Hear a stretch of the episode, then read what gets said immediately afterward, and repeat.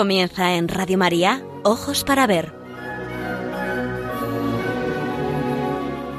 Con la dirección de Andrés Jiménez y Santiago Arellano.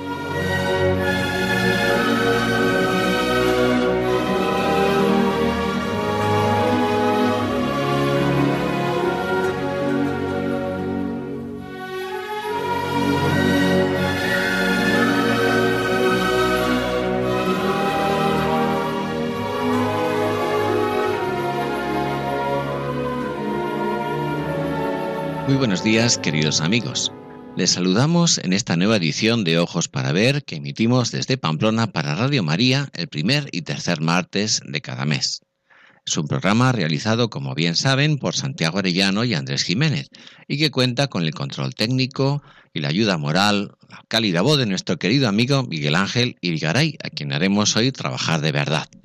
Nos dirigimos a todos ustedes con un deseo principal, aprender a mirar para aprender a vivir.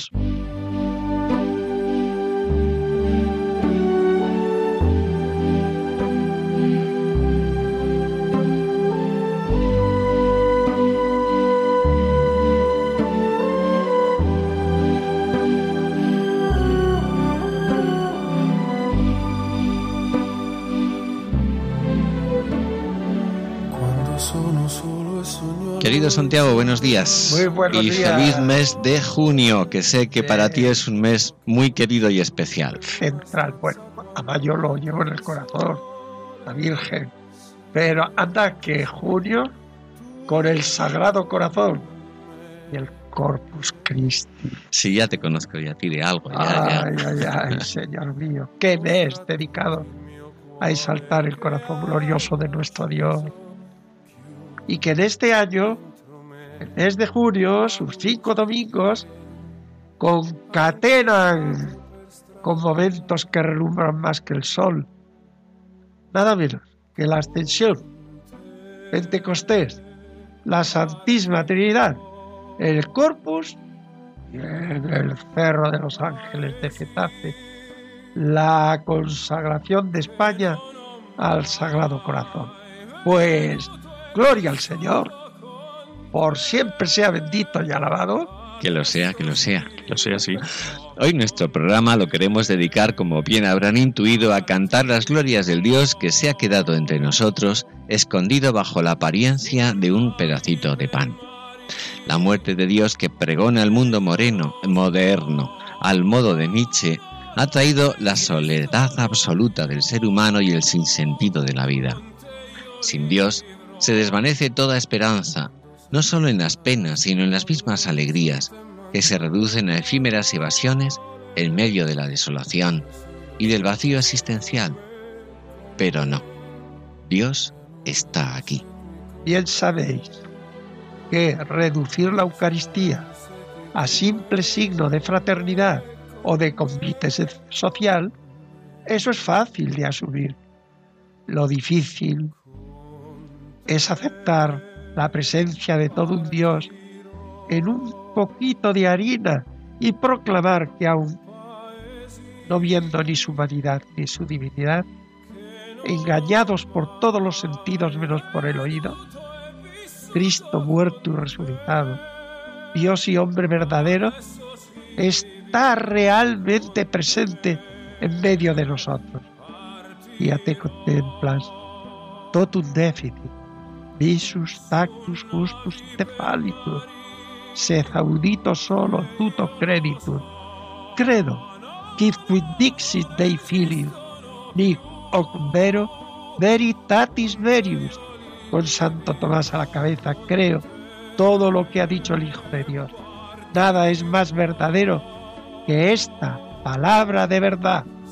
En la encrucijada del siglo XVI, cuando el luteranismo negaba la presencia real de Jesucristo en la Eucaristía, España redobló su esfuerzo creativo en manifestar públicamente su fe, y aunque ya venía de tiempos anteriores, será en ese momento cuando el arte salte a las calles en custodias y ornamentos y en los escenarios de las plazas se representen los autos sacramentales, cumbre de la literatura barroca española con Calderón a la cabeza. Y todo para proclamar que Dios está aquí, verdad nimbada con el esplendor de la belleza. Hoy, las distintas secciones habituales, con vuestro permiso, las vamos a dedicar a cantar. Sí, a cantar, mediante la poesía, al prodigio de los prodigios. Por ejemplo, el amor de Dios en la Eucaristía. Es un poemilla de Fray Diego Murillo, un aragonés que vivió entre 1555 y que murió en el mismo año que Cervantes, en 1616. Es un poemilla delicioso, pero sobre todo profundamente teológico, porque nada menos que nos va a cantar el momento en el que todo un Dios se queda reducido a un poquito de pan para convertirlo en el bocado central que nos lleva hacia la vida eterna. Dice así, costumbres del amante, si se parte, dejar al que ama en prenda señalada la prenda más querida y preciada, que acuerde su presencia, aunque se aparte. Hoy, Dios de esta manera y con tan arte, al ausentarse de su esposa amada, deja su cuerpo en forma consagrada en toda, todo y todo en cualquier parte. Oh milagro tan digno de este nombre, que al más agudo entendimiento y grave deja confuso, atónito y espantado, viendo que sólo por amor de hombre, Dios, que ni el cielo ni en la tierra cabe, así todo se encierra en un bocado.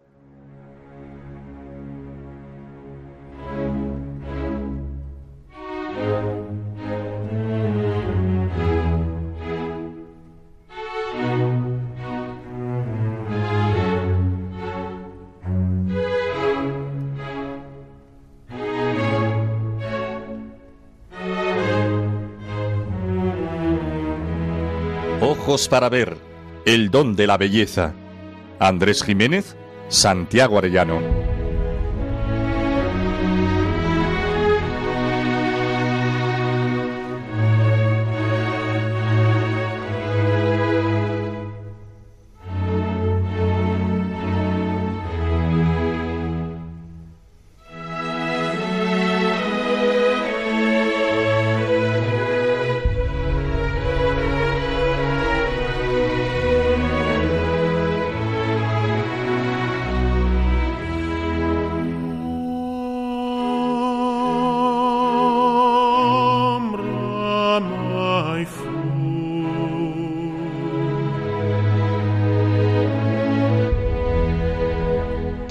Jesús difundió entre sus hijas la importancia para su camino de perfección de tener fe viva en la presencia del Señor en el pan y el vino reservados en el sagrario, terminado el sacrificio eucarístico. En el número 9 del capítulo 34 de su camino de perfección, les dice con ese donaire suyo tan peculiar, Si os da pena no verle con los ojos corporales, mirad que no nos conviene, que es otra cosa verle glorificado o cuando andaba por el mundo. No habría sujeto que lo sufriese de nuestro flaco natural, ni habría mundo ni quien quisiese parar en él, porque en ver esta verdad eterna, se vería ser mentira y burla todas las cosas de que acá hacemos caso. Y viendo tan gran majestad, ¿cómo osaría una pecadorcilla como yo, que tanto le ha ofendido, estar tan cerca de él? Y alega dos razones en su hábil arte de persuasión. Primera, debajo de aquel pan está tratable. Y segunda, porque si el rey se disfraza, no parece se nos daría nada de conversar sin tantos miramientos y respetos con él. Parece está obligado a sufrirlo, pues se disfrazó. Dios mío, Dios se hace tratable. Y lo podemos tratar sin tantos miramientos, porque se ha disfrazado de pan. Teresa busca el trato y amistad, la proximidad con quien sabemos nos ama. José de Valdivieso Es uno de los mejores cultivadores de autos sacramentales, admirador, discípulo y amigo íntimo de Lope de Vega, a quien precisamente asistió espiritualmente en los últimos días de su vida.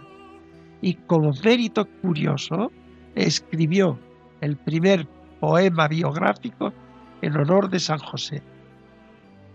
Escribió además El romancero espiritual, una colección de poemas religiosos, en su gran mayoría escritos en las formas métricas propias de la lírica de tipo tradicional. Los romances se llevan la palma, como nos indica el título, pero aparecen deliciosos villancicos, décimas, diálogos entre pastores rústicos, combinando lo mismo el estilo llano que el estilo refinado del culteranismo o el ingenioso conceptista. Muestra evidente de a qué alturas llegó la creación literaria religiosa en el siglo de oro. Os seleccionamos dos poemillas maravillosos. El primero arranca con una pregunta que surge desde su firme creencia en Cristo presente en el sacramento. ¿Para qué son disfraces para conmigo? Sepa que le conocen por Jesucristo, aunque rebozado, galán repulido, más que el jazmín blanco, más que el clavel lindo, que es el mismo Rey, me han dicho al oído, y en la iglesia todos cuantos le han visto, sepa que le conocen por Jesucristo. Dicen que por vernos el amor le hizo tomar de un villano prestado el vestido, y como en Dios creo que verdad me han dicho. No se nos reboce tanto, Rey mío, sepa que le conocen por Jesucristo. Ya se sabe todo lo del pan y el vino, que se va y se queda con cierto artificio, que está descubierto y que está escondido, y que entre él y el hombre ya no hay pan partido, sepa que le conocen por Jesucristo. El poema gira en torno al eje disfraz y rebozar, en la acepción de estar cubierto o encubierto con una prenda, embozado diríamos hoy. Ese que ha venido en vestido de villano es un gran galán hermoso, es el rey, y por más que se oculte, todos lo conocemos por Jesucristo, en tono festivo y alegre, una proclamación de la fe espléndida. No necesitas venir disfrazado conmigo, porque oculto en el pan. Sé que eres Jesucristo. El segundo poema nos sorprende con Cristo sacado en procesión y convertido en un enamorado que, incendiado de amor, deja su casa para encontrarse en la calle con quien ama. El rey sale en cuerpo por su bella amada, porque nuestro Dios de amor se está ardiendo, tal amor que no se cree si no se ve, y aun por ser tan admirable, se necesita Dios y ayuda. Tan enamorado está el rey por su amada bella, que en cuerpo sale tras ella y por las calles se va. Como suele el que se abraza salir de su casa huyendo, Dios, que de amor se está ardiendo, sale en cuerpo de su casa, todos confiesan que está tan muerto de amor por verla, que en cuerpo sale tras ella y por las calles se va. Los que le vienen de ver lo afirman, y aún es sin duda que es menester Dios y ayuda para poderlo creer. A todos que decir da que tras buscarla y quererla, en cuerpo sale tras ella y por las calles se va.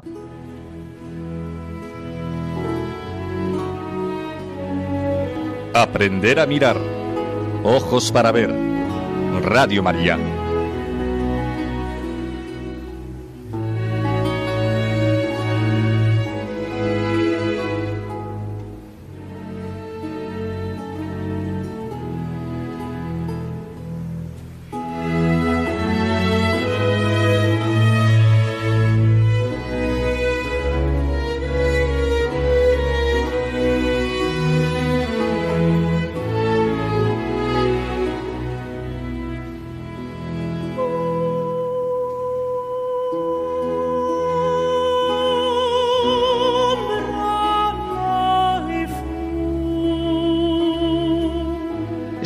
Año poder asistir al corpus en la ciudad de Granada. Tengo noticias de su grandiosidad y belleza. Claro que en mi fuente de conocimiento, que será de manos de la poesía. Mucho me impresionó el canto cuarto de la casa encendida del poeta granadino Luis Rosales. A lo largo del mismo ha ido apareciendo la presencia del Padre. Granada es la fiesta del Corpus y no se podría entender su alegría y su sentido de gran fiesta sin haberlo aprendido, aprehendido de la mano de su padre, porque tú te llamabas Miguel y me tenías detrás de la memoria y cuando iban visitas me pedías que cantara. Cuando llegaba el corpus, nadie sabe en Granada cuándo ha llegado el corpus, tú decías que abuelen las campanas a Barret. Hoy os seleccionamos al poeta José Zorrilla. Es verdad que Zorrilla está casi olvidado hoy, fue el poeta más popular de su tiempo hasta el extremo de haber sido recibido como miembro de la Real Academia en 1882 y coronado oficialmente en el 89 en Granada, de manera apoteósica en ambas ocasiones. Temáticamente supo expresar como nadie el sentir religioso y patriótico del pueblo español, en medio de las convulsiones políticas que llevaron a España a la ruina económica y al desarraigo de sus valores tradicionales. No deja de sorprendernos su vigorosa confesión en un verso frecuentemente citado. Cristiano y español, mi patria canto. No me cansaré de recordar la lectura de leyendas como A buen juez mejor testigo, El capitán Montoya, La justicia del rey don Pedro o Margarita la tornera, además de las obras de teatro más conocidas. En palabras de don Salvador García Castañeda, la popularidad de Zorrilla consistía en, haber sabido crear una imagen ideal y halagüeña de los españoles, con la que éstos se identificaron gustosos. Por otro lado, sus versos fluidos, sonoros y expresivos dieron vida a muchos temas históricos y legendarios que otro poeta no habría sabido difundir. En 1889 se encuentra nuestro poeta en Granada. Asiste a la procesión del Corpus en la ciudad. Se siente inspirado y canta. Se trata de una oda, un canto entusiasta al paso de la custodia por las calles granadinas. Comienza con un estallido de la naturaleza. Un sol radiante llena de colorido deslumbrante el cielo y la tierra, mientras el primer grito de bienvenida y alabanza desciende del cielo y hace que todo el orbe se postre reverente como lo hace el mismo paraíso. El exceso de retórica puede parecernos que quita autenticidad y emoción sentida. Esta es la forma habitual de expresión romántica. Sin embargo, llama la atención la sucesión de metáforas con que pondera la belleza de Granada, a la que invita con su esplendor al regocijo. Lo mismo que a llenar de pétalos las calles procesionales, formando alfombras que ponga a los pies de Cristo las bellísimas y perfumadas flores despojadas de sus cármenes. Me sorprende la última estrofa. Se sale del himno que configura las octavas anteriores y las convierte en una oración de súplica. Bien sabe que los tiempos se están convirtiendo en una amenaza contra toda creencia religiosa, reconociendo que toda la creación ha surgido de la palabra creadora de Dios y que perdura por su mirada amorosa, eleva una súplica ferviente y confiada.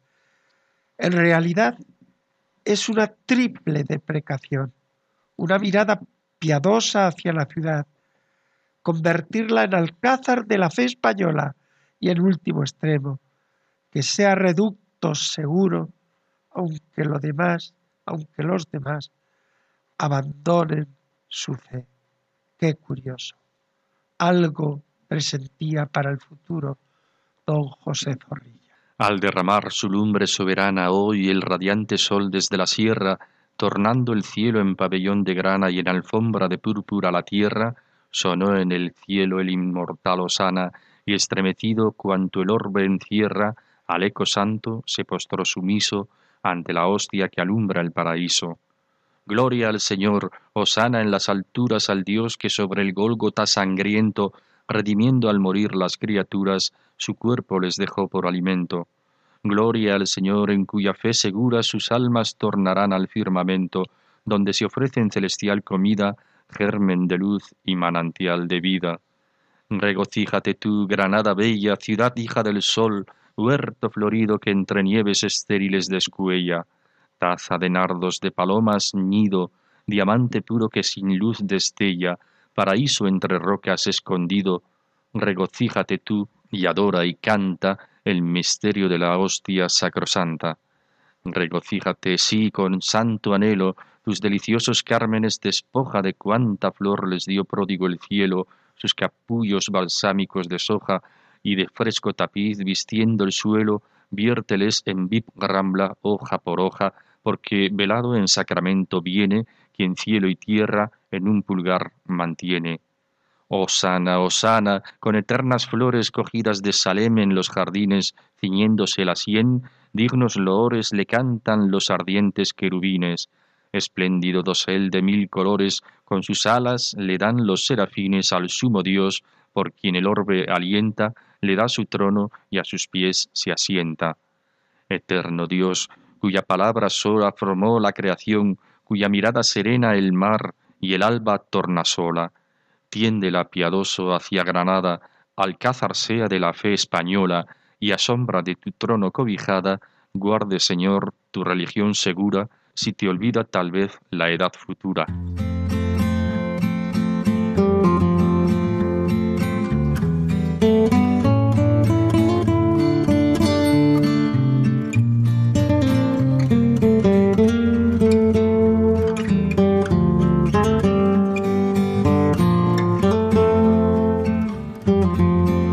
Ojos para ver, momento para la pintura.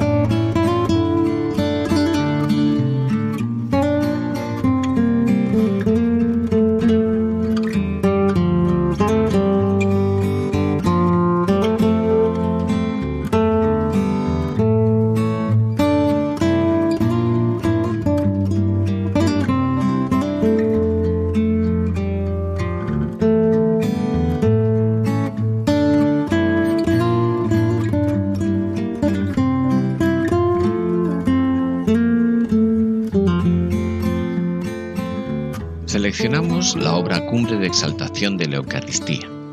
La pintó Rafael en 1509 y se titula Disputa del Santísimo Sacramento. Nombre no muy adecuado, porque el conjunto se unifica en la exaltación unánime del Santísimo Sacramento. El fresco se encuentra en la sala de la asignatura, también conocida como Sala de Rafael, que da paso a la Capilla Sistina dentro del Museo Vaticano.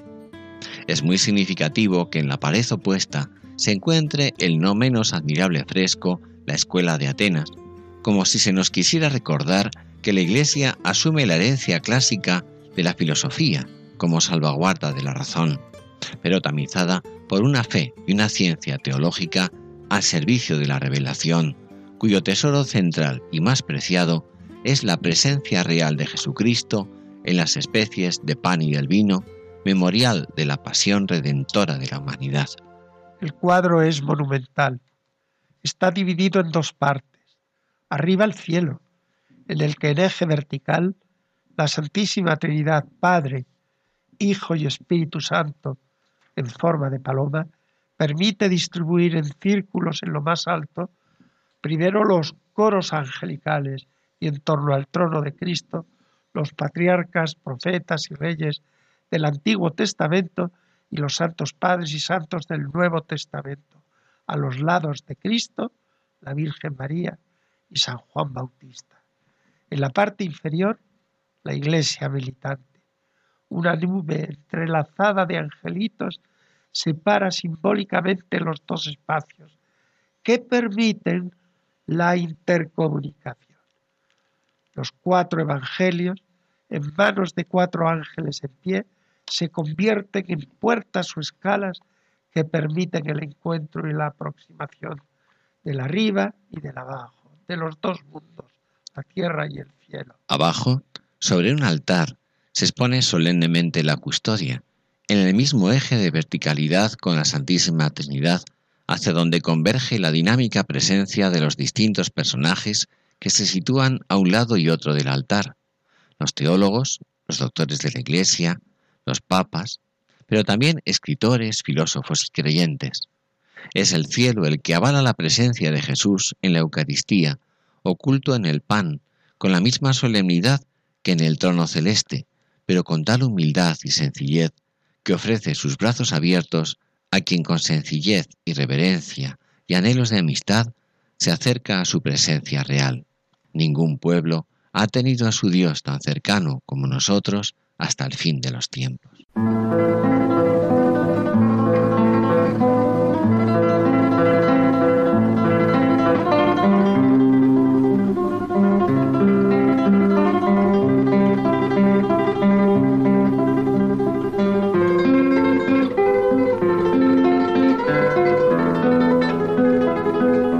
Momento para la poesía. Ojos para ver. Radio María.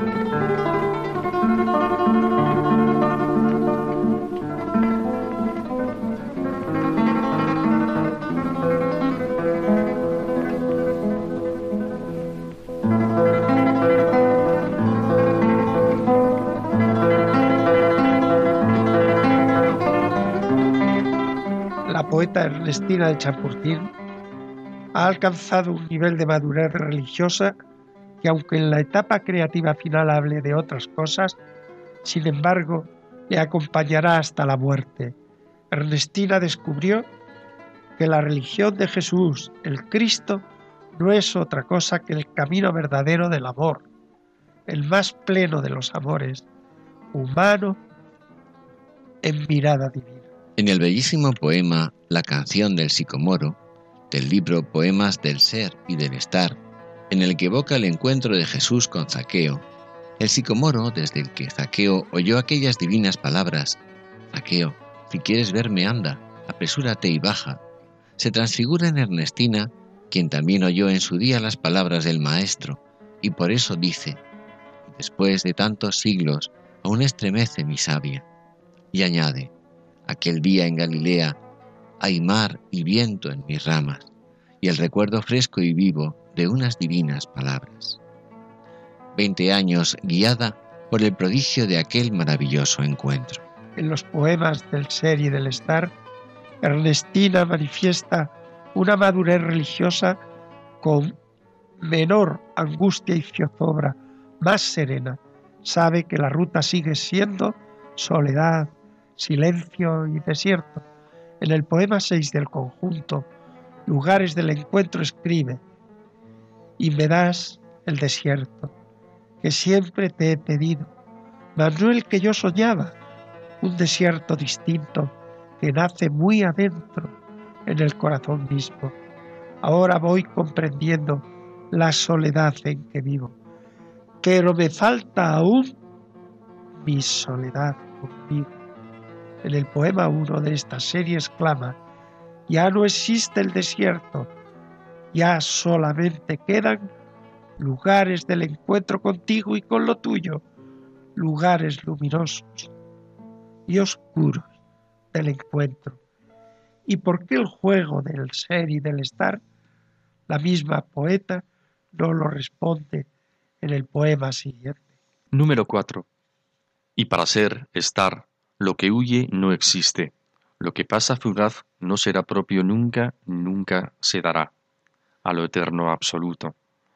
Para ser, entregarse, para entregarse, estar, en la cena de Pascua, de pie sin buscar más. Número 7. Estar sin ti es estar en nuevo aprendizaje, es tenerte en la nada, es aprender a darse sin asidero alguno, renunciar a buscarte en la zona sensible, no esperar a más tarde para el hondo buceo, donde se gesta y nace la verdad absoluta. Tu cima es baluarte que rechaza lo inútil. Enséñame a quedarme en este ser sin ser donde quiero anegarme. Ernestina de Champurtín descubrió que el centro de ese anegarse se halla en la Eucaristía. Sus poemas oración tienen como interlocutor a Jesús escondido en el sagrario oculto en el pan y en el vino. Os ofrezco también un poema en dos partes titulado El pan vivo. En él se manifiesta la hondura espiritual de Ernestina. En lectura superficial puede parecer poesía apologética, sobre todo el segundo, en el que toma partido sobre si comulgar en la mano o en la boca. Yo creo que contesta por elevación, desentendiéndose, dejando si su testimonio personal de la polémica, con total claridad. En ambos lo importante es el misterio inefable que acontece. ¿Quién puede con palabra exacta decirlo? Ni siquiera una idea. Dejaría de tartamudear de impotencia. Solo un copo de silencio. Qué imagen para expresar rotundamente la fe inquebrantable de su sí. Todo menos manosearlo, todo menos matar en los débiles un aliento de vida al Señor, que es la eternidad. No pueden reducirlo a un límite estrecho, por vigoroso que parezca el intento. Ella se ofrece como escudo antibalístico, guerra de las estrellas, que pare todos los ataques. Será para el Señor un dardo extendido de amor y de esperanza. El cobijo seguro del Señor se encuentra en el corazón enamorado de los creyentes. Ahora que te niegan, yo quisiera creerte, no con el pensamiento ni la voz. ¿Qué palabra sería verdadera, concreta y tan exacta que lo dijera todo de golpe totalmente? Ni una voz, ni un sonido, y tampoco una idea. El concepto más hondo tartamudea y falla. ¿Quién pudiera crear un copo de silencio, la redondez intacta de un sí inquebrantable? y oponer ese sí a todos los que dudan, como un escudo firme que melle cualquier arma, afirmación gozosa que lo comprenda todo sin dejar un resquicio al débil que vacila, raíces de la fe, que nadie las arranque ni las roce siquiera con la sombra de un soplo, no manchéis lo divino con esa inquietud mala que os induce a atacar los dones más perfectos. Se nos ha dado todo, ¿por qué manosearlo? ¿Por qué matar en otros el aliento de vida? Ahora que te niegan, quiero llevarte siempre como un dardo encendido de amor y de esperanza. Eres la eternidad. ¿Quién podrá reducirte a ese límite estrecho donde quieren dejarte? En el segundo, lo importante es que el encuentro sea alma con alma, cuerpo con cuerpo, en lo profundo de nuestro ser. Las manos. Ella prefiere que la hermosura antigua entre en mí por sus labios todos los días. Te he soñado en mis manos, estas manos de tierra manchadas tantas veces, y te prefiero en mí, en el contacto estrecho de tu alma y mi alma, de tu cuerpo en el mío, allá en lo más profundo, a donde no llegaron la impureza y el lodo. Tenerte así de veras en lugar tan remoto, que ya nada me borre tu presencia increíble, ¿Qué me importa un contacto de mera superficie como el que nos ofrecen los amores humanos? Me basta lo que tengo, porque me lo das todo. Esa hermosura antigua que Agustín reclamaba. Que otros sueñen ingenuos con la belleza nueva de unos gestos inútiles que nada significan. No te quiero en mis manos, te quiero en mí, en lo mío que es tuyo esencialmente. Te quiero como vienes, en fin, todos los días, en manos de quien puede traerte hasta mis labios.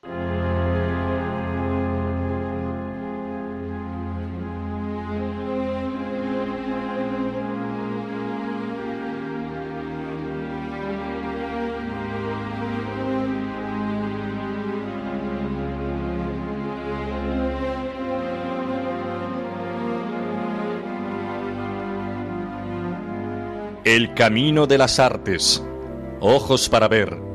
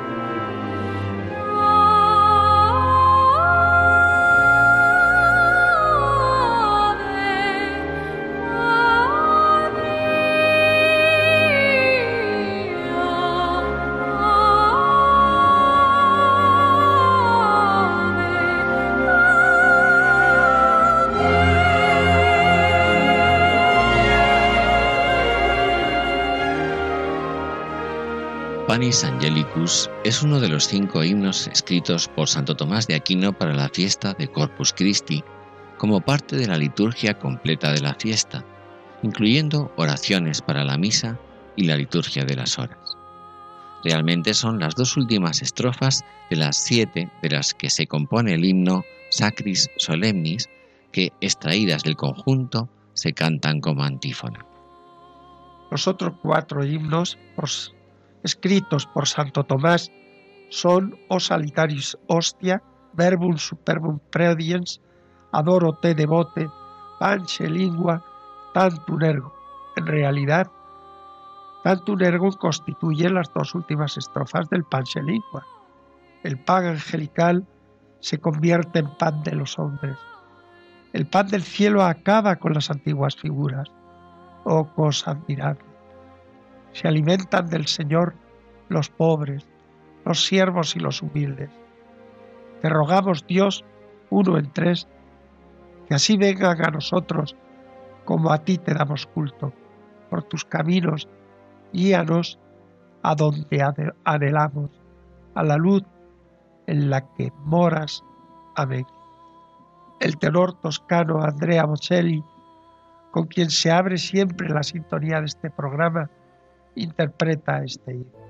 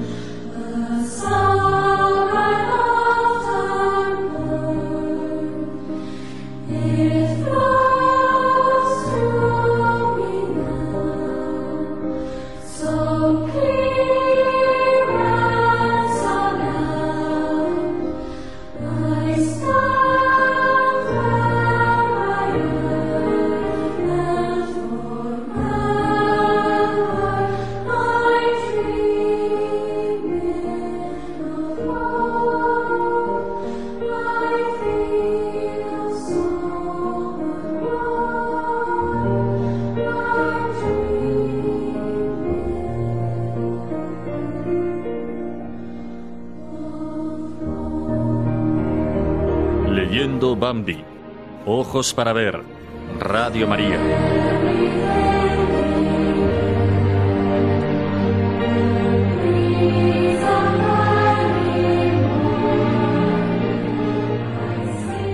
Seleccionamos dos fragmentos del capítulo noveno.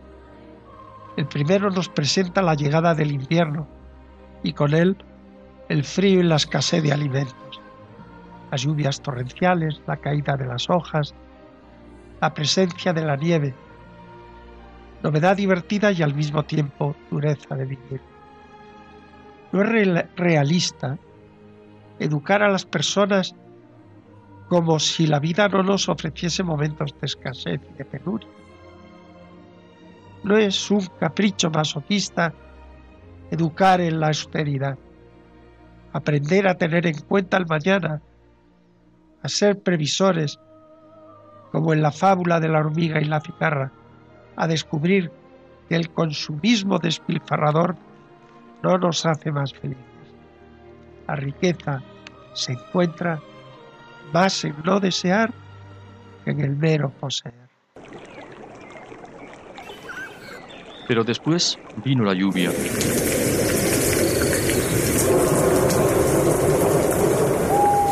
Caía desde la mañana temprano hasta bien entrada la noche. A veces seguía lloviendo ininterrumpidamente durante toda la noche hasta el día siguiente. Escampaba un poco para continuar luego con vigor renovado.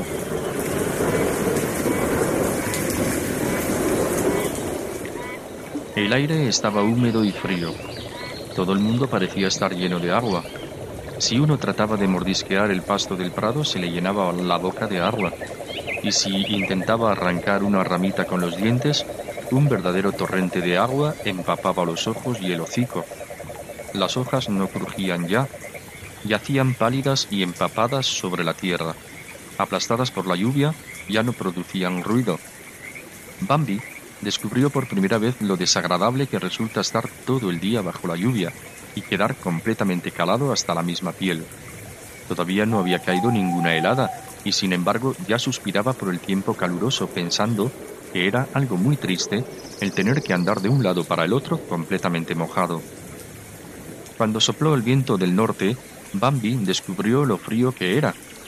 No le servía de gran cosa el acurrucarse pegadito a la madre, es claro que al principio encontró delicioso estarse allí tirado, pudiendo mantener al menos uno de sus costados en agradable tibieza.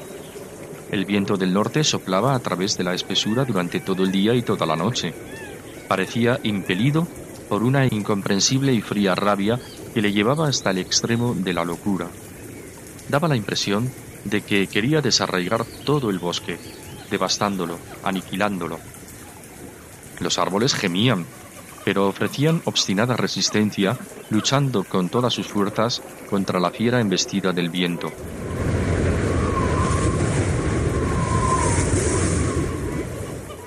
Uno podía oír sus hondos quejidos, sus chasquidos como gritos de dolor, el fuerte estallido de sus ramas grandes al quebrarse, el doloroso y a la vez colérico crujido cuando un tronco se rompía, y el árbol vencido parecía gritar por cada herida de su rendido y agonizante cuerpo.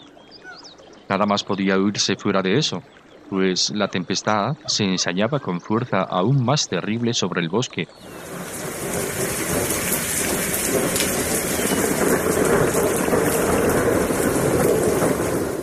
Y sus rugidos ahogaban los ruidos menores. Bambi supo entonces que había llegado el momento de la escasez, de la lucha por la vida. Vio cómo la lluvia y el viento habían cambiado al mundo.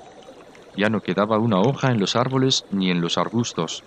Todos estaban allí despojados, enseñando su triste desnudez, elevando sus ramas peladas al cielo como clamando misericordia.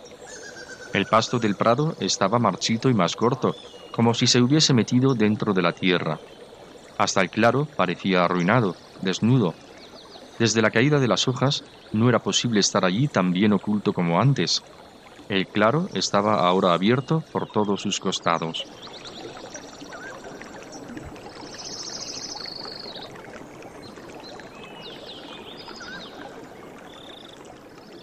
Un día, En el momento en que una joven urraca volaba sobre el prado, sintió que algo blanco y muy frío le caía en un ojo.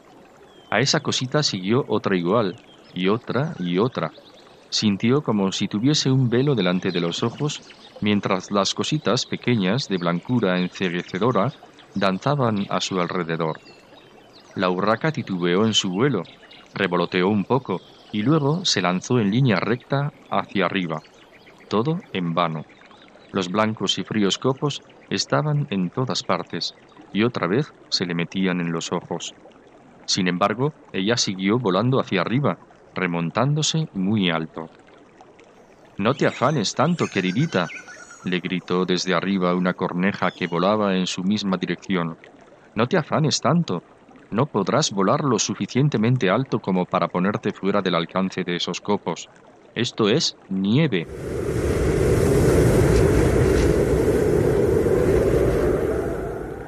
¡Nieve! exclamó sorprendida la urraca, luchando siempre contra los copos que caían sin cesar. Eso parece, repuso la corneja. Estamos en invierno. Esto no puede ser otra cosa que nieve. El segundo fragmento contrapone el miedo que suscita la presencia del hombre, ese terrible él que con su tercer brazo o diente o misterioso poder derriba desde lejos a los corzos y a todos los animales. Terrible enemigo que mantiene en vilo a todos los habitantes del bosque. No olvidemos que el autor es judío y tiene muy en carne viva la persecución que su pueblo ha recibido a lo largo de su historia. Persecución en la que también el nuevo pueblo de Dios se siente reflejado no solo en los primeros siglos, sino siempre en especial en nuestros días. Los mártires cristianos de hoy superan a los del imperio romano. Pero en esa perspectiva de miedo y de inseguridad, llama nuestra atención la voz de la tía Malena, una corza sencilla, tenida por visionaria, que recuerda las antiguas profecías que darán lugar a la paz universal, a una sociedad donde pastarán en el mismo lugar el lobo y el cordero, el león y la gacela, y el niño meterá la mano en la ura del áspid y no le picará. En medio de tanta locura y confusión, algunos seguimos esperando la civilización del amor en el aquí y ahora.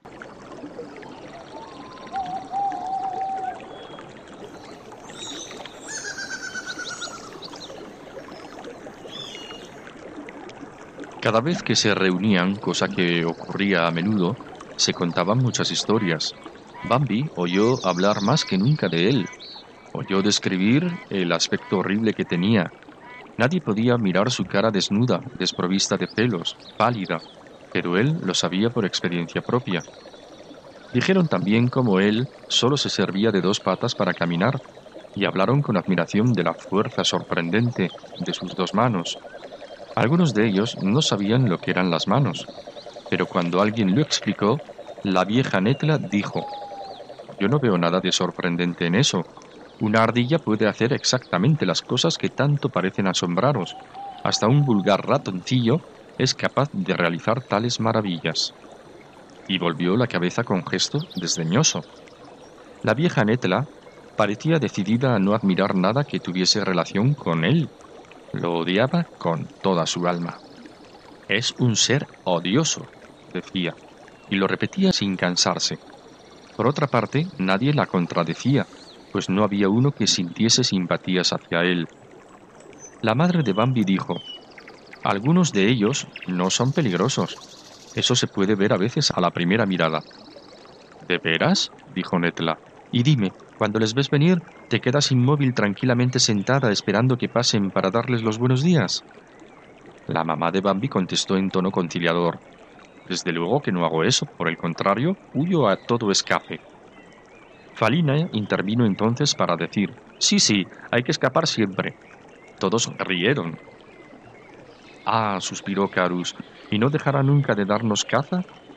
Entonces habló Marena, la joven cierva. Dicen que llegará el tiempo en que él vendrá a vivir con nosotros y será tan bueno como nosotros lo somos. Entonces jugará en nuestra compañía y todo el bosque será feliz, y nosotros seremos sus amigos. La vieja Netla Soltó la carcajada. Deja que él se quede donde está y nos deje a nosotros en paz, dijo. Tía Ena repuso en tono de reproche. No deberías hablar de ese modo, Netla. ¿Por qué no? replicó acaloradamente ésta. No veo por qué no he de hablar así. Amigos de él. Ha estado matándonos desde que tenemos memoria. Ha matado a nuestras hermanas, a nuestras madres y hermanos. Desde que llegamos al mundo, Él no nos ha dejado vivir en paz y nos ha dado la muerte donde quiera que mostrásemos la cabeza. Y ahora pretendes que seamos sus amigos. ¡Qué tontería! Marena miró a todos con sus ojos grandes, serenos, brillantes. El amor no es tontería, dijo. Algún día habrá de ser. La vieja Netla le volvió la espalda.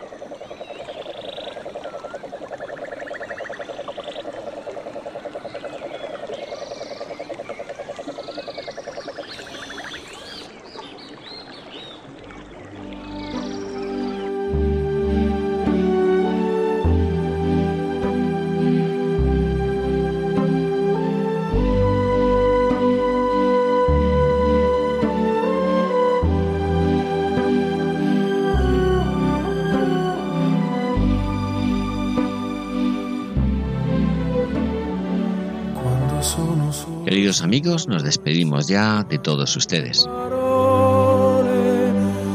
lo so che non c'è luce in una stanza quando manca il sole. Se non ci sei tu con me, con me. Esperamos que el programa haya sido de su agrado y les citamos para dentro de dos semanas. Muy buenas tardes y que tengan un hermoso día. La luce che hai incontrato per strada.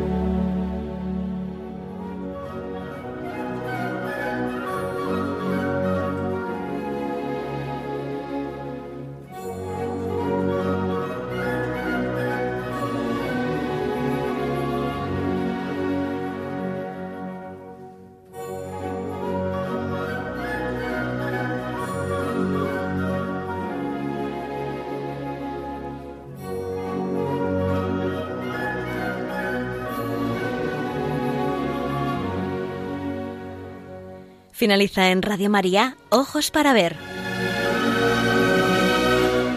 Un programa dirigido por Andrés Jiménez y Santiago Arellano.